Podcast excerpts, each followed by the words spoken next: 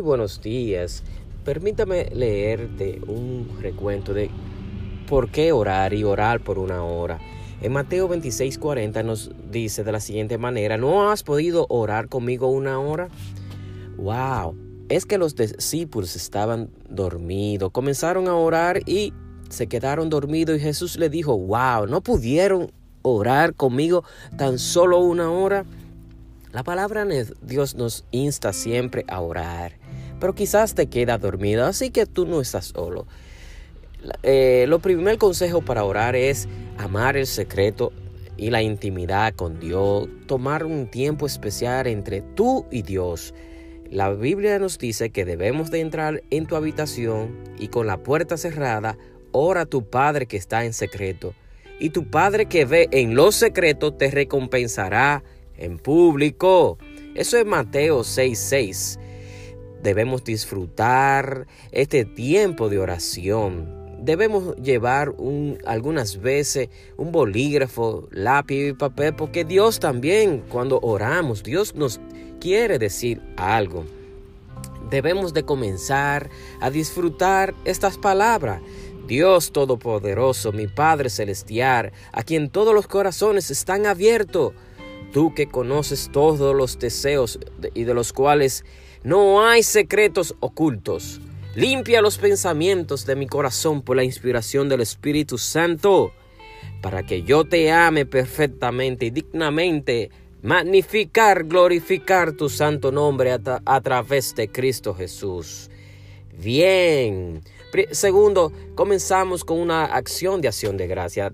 Da gracias a Dios en todo porque esta es la voluntad de Dios. Esto nos lo dice primera de Tesalonicenses 5.8.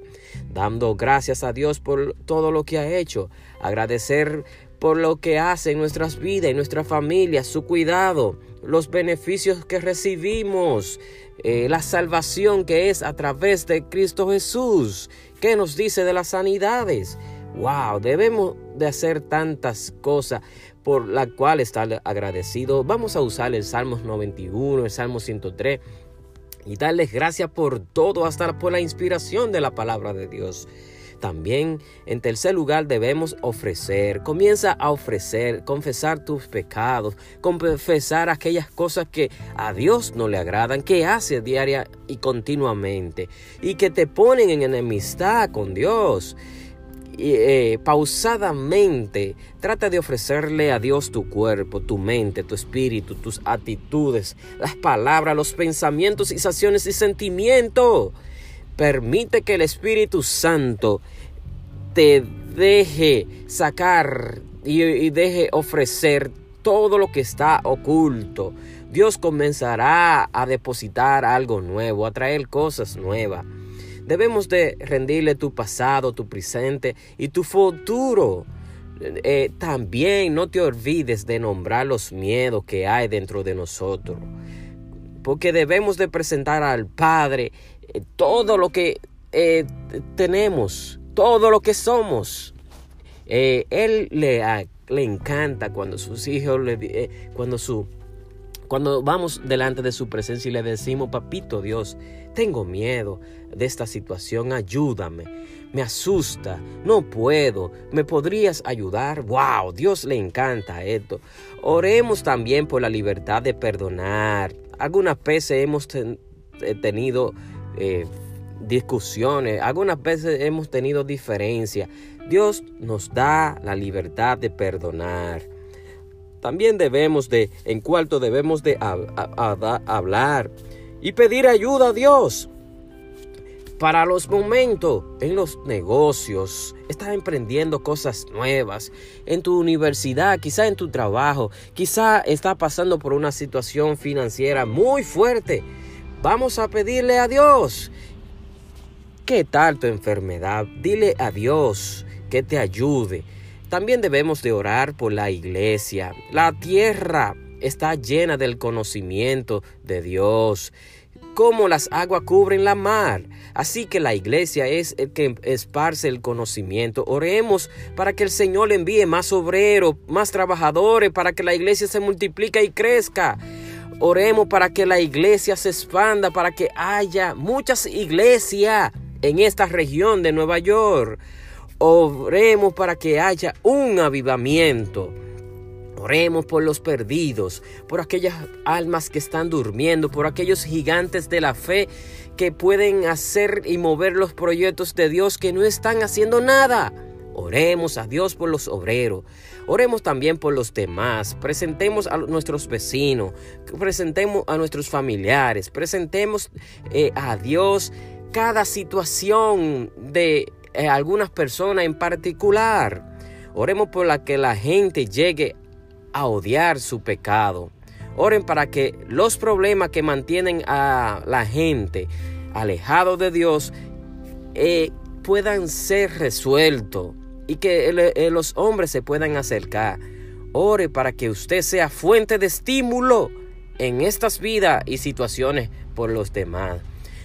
Vamos a orar por la familia. Ore con la sección para que nuestra familia reciba la gracia de Dios. Ore por, para que reciba la palabra de Dios, porque ellos serán el futuro, nuestros hijos serán el futuro de esa generación. Si no te, eh, si no te has casado, ora a Dios por tus futuros esposos y esposas. Oremos por el amor que caracterizan a cada persona y que reinen en cada hogar y en cada generación. Ore para que ninguno de, de tu familia deje de ir al cielo. Ora a Dios de cómo ganarte tu familia para Cristo.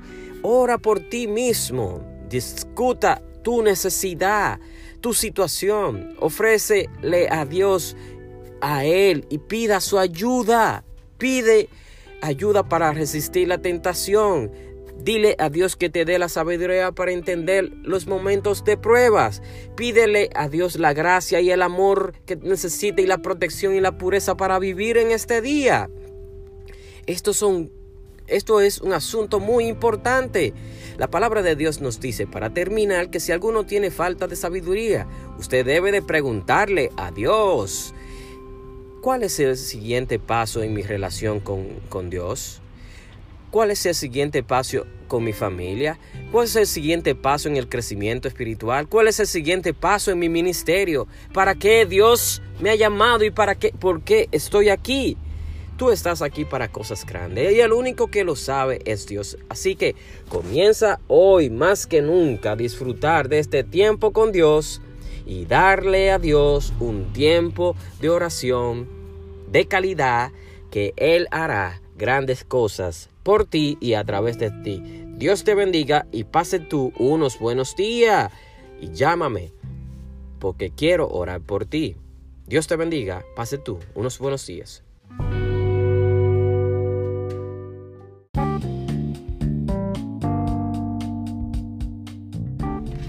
Muy buenos días. Este es el más maravilloso mensaje que jamás hayas escuchado. Es el mensaje del arrepentimiento puesto que el mensaje del arrepentimiento es la entrada al reino de los cielos. Jesús predicó sobre este mensaje y nos dijo arrepentíos y conviértanse, porque el reino de los cielos se ha acercado. Ahora, ¿qué significa la palabra arrepentimiento? Al arrepentimiento es un cambio de corazón, es una nueva actitud, es seguir un nuevo modelo, cambiar de ruta. Es un cambio de dirección. ¿Por qué Dios nos amonesta y nos dice que debemos de arrepentirnos si queremos entrar al reino de los cielos? Mis amados hermanos, bien sabes tú que muchos de los problemas sociales que vemos hoy en día, comenzando con uno mismo, los problemas con los hijos, los problemas con los esposos, es porque nosotros queremos que ellos sean mejores, que ellos cambien su manera de responder, como el hijo le habla y enfrenta a sus padres, como los padres eh, tratan a sus hijos humillándolos, como esposo con esposos pelean y como muchos hogares son parecidos a lo que hoy llamamos un ring de boxeo. Bien, con esa dinámica no llegaremos a ningún lado. ¿Qué tal la sociedad que vemos hoy en día? Gobernadores se disputan, ponemos las esperanzas en hombre y cuando llegan al poder son iguales todos. Todos buscan sus propios fines, sus propios objetivos personales. Pero nadie nos dice cómo podemos hacer que nuestras vidas sean mejores, que nuestras familias, nuestros hijos sean mejores, cómo podremos disfrutar aún incluso de madres y esposos diferentes. ¿Y cómo podremos lograr una sociedad diferente? Bueno, el cambio comienza contigo. El cambio comienza haciendo un stop en tu vida, un alto en tu vida y decirle, Señor, hoy en día quiero arrepentirme, quiero cambiar mi actitud, quiero cambiar mi manera de ser, quiero ver la vida de manera diferente. Yo lo he hecho mal, pero desde hoy en adelante decido tener una actitud nueva. Que mi relación con mi esposo, mi esposa y con mis hijos, con mis padres, sea mejor. ¿por qué comienza por ti? Porque queremos que los otros cambien, pero ¿qué tal cuando se trata de que tú eres que debes de cambiar? Bien dijo un proverbio, cuando un borracho ve que los demás están dando vuelta, es porque está enfermo de licor. Los borrachos ve que todo el mundo está dando vuelta, pero es que están borrachos. Y así es el arrepentimiento. El arrepentimiento nos hace ver el mundo de una manera eh, al revés. sin arrepentimiento podemos ver nuestras familias disfuncionales. Sin arrepentimiento podremos ver tantos, tantos problemas sociales. Pero Dios nos amonesta y nos dice hoy que debemos de arrepentirnos, debemos de cambiar de actitud si queremos entrar al reino de los cielos. De lo contrario, nuestro estilo de vida es una condenación eterna. La palabra de Dios nos asegura que que a los que aman a Dios todas las cosas les ayudan a bien, pero y los que reciben a Cristo ganan la vida eterna, porque de tal manera amó Dios al mundo que ha dado a su Hijo único, Jesucristo, para que todo aquel que se arrepienta o crea en Él no se pierda, mas tenga vida eterna porque no envió Dios a su Hijo a condenar al mundo, sino para que el mundo sea salvo por Él y para Él. ¿Salvo de qué? De la condenación eterna, del infierno eterno. Dios tiene un, lugar preparado para las personas que no se arrepienten. Esto no es un cuento de hada. Jesús fue, fue el que más predicó de este asunto y el infierno. Así que Jesús nunca miente. Jesús habla y nos dice siempre la verdad. la verdad es que hay un infierno, un lago de fuego preparado para todos aquellos que no se arrepienten. Bien, ¿deseas tú mejorar? ¿Deseas tú un cambio de vida? ¿Deseas tú una sociedad mejor? ¿Deseas tú una, una nueva familia? Intégrate a este nuevo equipo de arrepentidos, a este nuevo equipo que reciben la vida eterna, a tu nuevo, incorpórate al nuevo nacimiento, acepta la invitación de Jesús que quiere hacer tu mundo mejor. Y desde hoy, desde hoy podrás disfrutar las bendiciones del reino, pero tienes que comenzar a dar el primer paso. Y es el paso hacia, hacia el arrepentimiento. Dios nos llama hacia un arrepentimiento genuino, perdurable y duradero. Es un cambio de corazón, es un cambio de actitud que eh, a través del Espíritu Santo podemos darlo. ¿Quieres arrepentirte hoy? Vamos a orar conmigo. Lo puede orar de la siguiente manera. Señor, en este día yo me arrepiento de mis pecados. Yo pido, Señor, en que tú perdones, que tú me hagas diferente, que desde hoy quiero ser diferente, quiero pensar diferente, quiero recibir las bendiciones del reino el fruto del Espíritu que es amor, gozo, paz, alegría, la ayuda y la asistencia del Espíritu Santo en esta vida, para así poder vivir contigo en esta tierra eh, y, cumpliendo con los propósitos tuyos y cuando muera una vivir en la vida eterna con Dios. Padre, hoy te acepto como mi suficiente Salvador y entras a mi corazón. Borra, limpia mis pecados, porque quiero ser un hombre o una mujer diferente. Ayúdame, Señor, y a través del poder de Dios lo podré lograr. Mis amados hermanos, esto lo oramos en el nombre de Jesús. Bien, si ha aceptado el, si aceptado eh, el arrepentimiento como tu estilo de vida, un estilo o un cambio de actitud, comunícate conmigo. Vamos a reúnete a una iglesia que te enseñen de la palabra de Dios para que puedas en tu caminar disfrutar de todas las bendiciones y promesas que Dios nos da. Dios te bendiga y pase tú unos buenos días.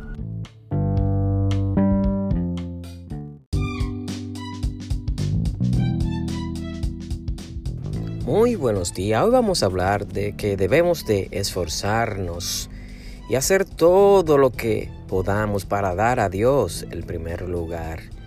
Dios es bueno, Él es compasivo, Él es misericordioso para con sus hijos, pero su poder es inigualable, porque Él creó los cielos y la tierra, sus manos crearon todo lo que existe, Él sostiene nuestras vidas, él nos da aliento, Él nos da la fuerza que necesitamos en el día. Por un respiro estamos aquí, pero por otro soplo de Dios podemos desaparecer. Somos como la hierba del campo. Hoy estamos, mañana volamos. Pero lo único que permanece para siempre es la palabra de Dios que vive y habita en nuestros corazones. Vamos a hablar acerca de la idolatría. Éxodo 20, nos dice, yo soy Jehová tu Dios que te saqué de la tierra de Egipto, de la casa de la esclavitud. Esclavitud. Pon atención a esa palabra. No tendrás dioses ajeno delante de mí. No te harás imagen de ninguna cosa de lo que esté arriba en el cielo, ni debajo de la tierra, ni en las aguas debajo de la tierra. No te inclinarás ante ellas, ni les rendirás culto. Porque yo soy Jehová tu Dios, un Dios celoso que castigo la maldad de los padres sobre los hijos, sobre la tercera y la cuarta generación de los que me aborrecen. Pero muestro misericordia por mil generaciones a los que me aman y guardas mi mandamiento. Bien, Dios nos creó. Así que por eso te dije, ponga atención a la palabra esclavitud. Porque el hombre cuando está sin Dios se encuentra esclavo y comienza a fabricar otro Dios, hace de cualquier cosa su Dios. La palabra de Dios nos dice en Isaías 44, mira lo que dice Dios contra la idolatría. Los fabricantes de ídolos no valen nada, como tampoco valen nada los ídolos que ellos tanto quieren. Los que adoran a los ídolos son unos ciegos y estúpidos. El que funde el metal para hacer una estatua y adorarla como un dios pierde el tiempo. Esos artesanos son simples seres humanos que se enfrenten conmigo en un juicio y quedarán llenos de vergüenza. Miren lo que hace el herrero, calienta el metal en el fuego, lo moldea a golpe de martillo y lo trabaja con su fuerte brazo. Pero si el herrero no se alimenta ni bebe agua, se cansa y pierde toda sus fuerzas. Oh, fíjense en el escultor. Toma las medidas con una regla, hace un dibujo con el lápiz el compás. Luego hace una estatua que parece a un ser humano y coloca en un templo esa estatua sin vida. Hay otros que plantan cedros y la lluvia los hace crecer si prefieren cipreses o robles, los cultivan en el bosque hasta que estén bien crecidos. Luego se llevan unas ramas de los árboles para hacer fuego y calentarse, o para cocer el pan. Pero también usan otros pedazos del árbol para hacer la estatua de un dios y se arrodillan para adorarla. También hay quienes encienden fuego con la mitad de la madera, asan la carne, se comen el asado, se sienten satisfechos. Además se calientan junto al fuego y dicen, qué bien se, está aquí, ya estamos entrando en calor. Y con el resto de la madera hacen la estatua de un dios, se arrodillan ante ella para adorarla y le dirigen esta oración. Sálvanos, pues tú eres nuestro Dios. Esa gente no entiende nada. Están confundidos y cegados que no pueden comprender nada. Les falta inteligencia para entender y poder decir si la mitad de la madera la usamos para hacer el fuego, para asar la carne y cocer el pan, lo que estamos adorando no es más que un simple trozo de madera. Esa gente se deja engañar por ideas falsas y no es capaz de entender que lo que tiene en sus manos es pura mentira. Eso es lo que hacen los fabricantes de los ídolos. Se inventan una imagen con algo que Dios ha creado y comienzan a adorarlo. Eh, Salmo 115 nos habla y nos amonesta contra la idolatría. Nos dice de la siguiente manera: Las otras naciones se preguntan en sol de burla: ¿Qué pasó con su Dios? Pero tú estás en el cielo y haces todo lo que quieres. Los ídolos de esas naciones son objetos de oro y de plata, son hechura humana. ¿Y qué es lo que tienen? Una boca que no hablan, ojos que no ven, orejas que no oyen y narices que no huelen, manos que no tocan y pies que no andan, garganta tienen, pero no emiten ningún sonido. Iguales a esos ídolos son quienes los hacen y quienes confían en ellos. Esa es la monetación. Pueblo de Dios, Pongan su confianza en Dios. Él nos ayuda y nos protege. Sacerdotes, varones de árbol de vida, pongan su confianza en Dios. Él nos ayuda y nos protege. Ustedes que adoran a Dios, pongan en Él su confianza. Él nos ayuda y nos protege. Dios se acuerda de nosotros, nos llena de bendiciones. Bendice a los israelitas, bendice a los sacerdotes, te bendice a ti porque Él bendice a quienes lo adoran, sean gente importante o no sean importantes. Que Dios añada bendición sobre ustedes y sobre sus hijos. Que Dios del cielo lo bendiga. Que el Creador de los cielos y de la tierra le dé una bendición súper abundante. Los cielos son de Dios y a nosotros nos confió la tierra. Los muertos ya han bajado al sepulcro, al mundo del silencio y no pueden alabar a Dios. Nos toca a nosotros alabarlo desde ahora y para siempre. Alabemos a nuestro Dios, porque Él nos bendice y nos protege. Bien, recuérdate que el hombre siempre le gusta inventar. Y por eso Dios no se ha revelado con ninguna imagen, porque Él es espíritu. Y los que le adoran en espíritu y en verdad es necesario que lo adoren. Dios ama la verdad. Dios ama el, corazón sincero. Dios ama eh, la verdad en lo más íntimo. Pero ama un corazón que lo reconoce a Él y lo pone a Él como en primer lugar y hace de Dios su primer tesoro. Y esta es la grandeza del ser humano. Cuando el hombre pone a Dios en primer lugar, todo le será y todas las bendiciones del reino le serán añadidas. Dios te bendiga y haz de Dios hoy, en este día, ponlo en primer lugar. Porque los ídolos y la idolatría, lo que crea el hombre, no tiene poder. Hoy la idolatría es muy moderna, el dinero, otros hombres sobresalientes. Hijos de Dios, pongamos nuestra confianza en Dios porque estos hombres mortales desaparecen mas Dios, su reino permanece eternamente y para siempre. Dios te bendiga y pase un día productivo, confiando y poniendo a Dios y haciendo de Dios tu primer lugar. Amén. Dios te bendiga.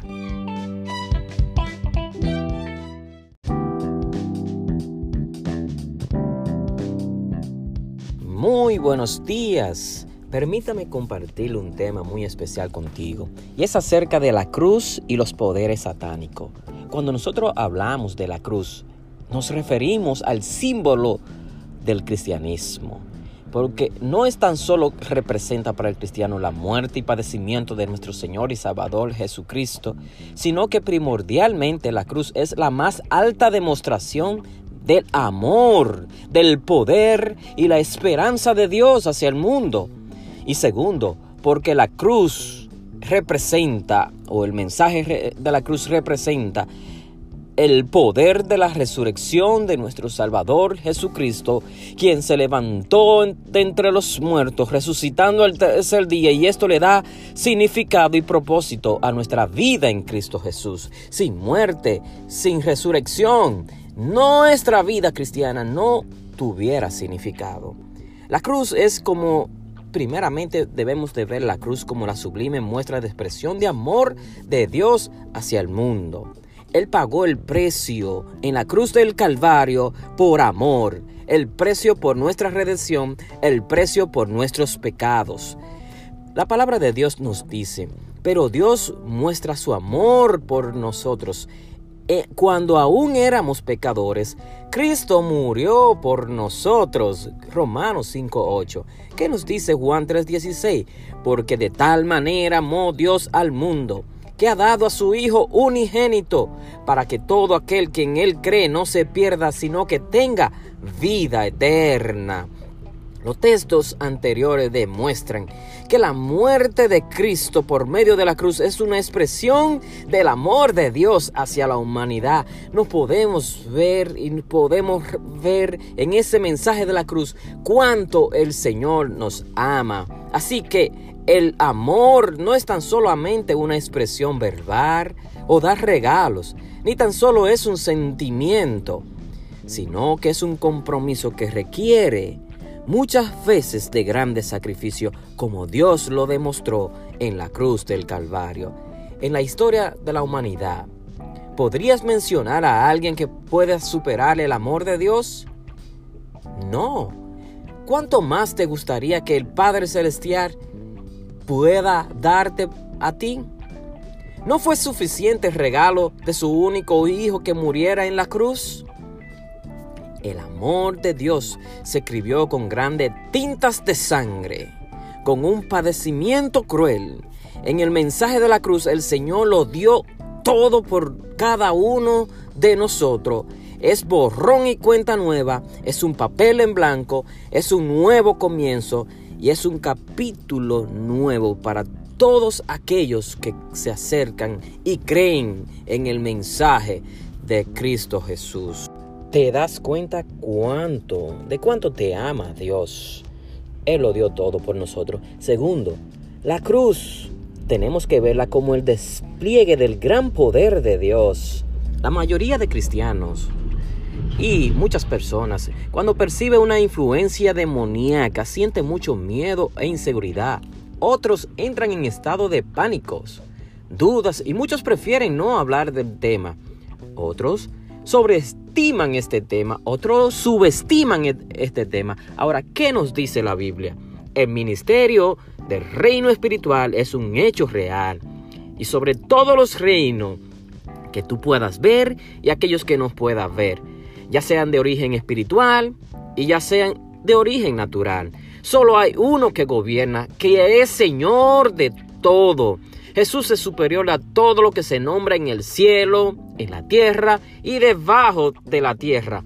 La mayor debilidad del creyente es que desconoce la verdad del poder que hay escondido en la palabra de Dios y por consiguiente carece de autoridad en cuatro áreas en el mundo espiritual. Esto es según la de Corintios 10, 4, 6 nos dice. Lo vamos a leer.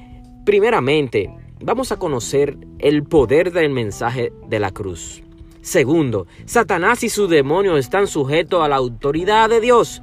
Tercero, la posición privilegiada del creyente en Cristo Jesús. Cuarto, un cristiano sometido a las autoridades establecidas por Dios es una garantía de la cobertura de Dios sobre su vida. Dios te bendiga. Que pase unos buenos días. Escucha el siguiente audio que vamos a entrar en detalle en el poder del mensaje de la cruz. Satanás y sus demonios están sometidos a la autoridad ante el poder de Dios, la posición privilegiada del creyente en Cristo Jesús y un cristiano sometido a la autoridad por Dios es una garantía de la cobertura de Dios. Oramos. Gracias Señor porque hoy tocamos el tema del gran mensaje de amor que tú nos brindaste al morir en la cruz. Perdona mis pecados. Yo acepto a tu Hijo Jesús como tu Salvador personal, como mi Señor de mi vida. Y permito que en este día yo soy, me constituyo Hijo de Dios. Creo en el mensaje de la cruz. Creo en tu amor, que fue el despliegue más grande, que fue la muestra de amor más grande hacia nuestras vidas. Gracias Señor por este día. Ayúdanos a pasar un día en victoria creyendo en el poder del mensaje de la cruz. Dios te bendiga, que pase un día victorioso y escucha la siguiente mensaje.